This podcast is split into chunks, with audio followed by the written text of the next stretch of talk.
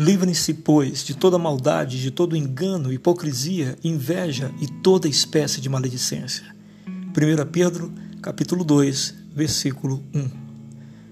Livrem-se de toda maldade. Nenhuma maldade pode ser aceita em hipótese alguma pelos filhos de Deus. Aí está nossa fome e sede de justiça. Não admitimos o mal em nós e lutamos para que ele não triunfe também ao nosso redor. Charles Spurgeon disse: não permita que os seus olhos, os quais em breve contemplarão o Rei em sua glória, tornem-se janelas da concupiscência. Toda maldade deve ser rejeitada, porque ofende ao glorioso Deus que nós amamos. Livre-se de todo engano. Satanás tentará nos confundir, e na maioria das vezes, não com coisas que pela lógica já reconhecemos como erro, mas a semelhança do que ele fez com Jesus tentará nos confundir, distorcendo a verdade. É preciso então que aceitemos a verdade revelada em Cristo e nada mais do que isso.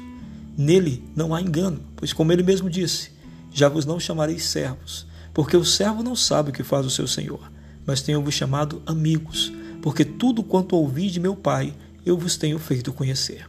João, capítulo 15, versículo 15. É preciso então que nos livremos do engano do cristianismo sem cruz, da graça medíocre, da santidade de ocasião, do serviço sem amor, das obras por méritos, da salvação que não seja pelo sangue de Jesus.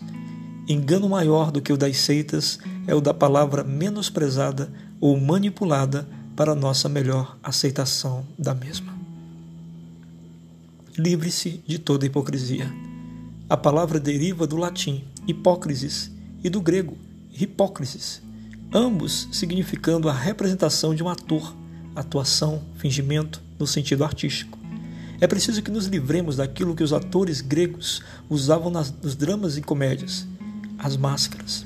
A hipocrisia é a mentira em sua mais profunda caracterização. Não exige palavras, pode ser apresentada através de falsas atitudes e comportamentos. Deus deseja que sejamos livres de interpretações que terminarão por nos fazer sermos o que não somos e, consequentemente, mantermos nossas enfermidades da alma intactas.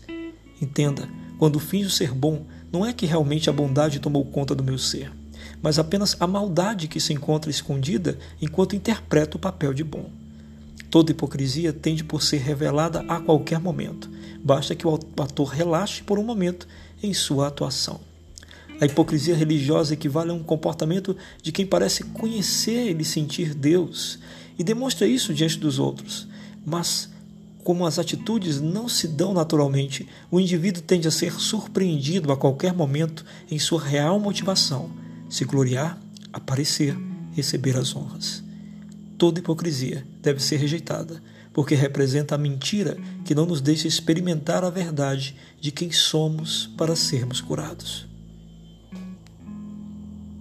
Livre-se de toda inveja. Não desejar ser o outro ou ter o que ele tem a inveja nos acorrenta sobre o senhorio daquele ao qual invejamos. Vivemos a partir dele. A vida passa a ser regida pelo desejo de viver a vida do outro. A inveja é uma armadilha terrível de Satanás que deseja a todo custo que tenhamos a nossa existência como insatisfatória. Se medirmos nossas vidas pelos outros, nunca alcançaremos o que desejamos.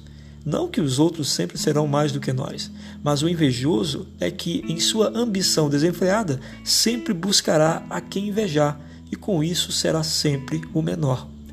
Por isso, junto com a ideia de livrar-se da inveja, o apóstolo acrescenta a maledicência, que é atributo comum aos invejosos.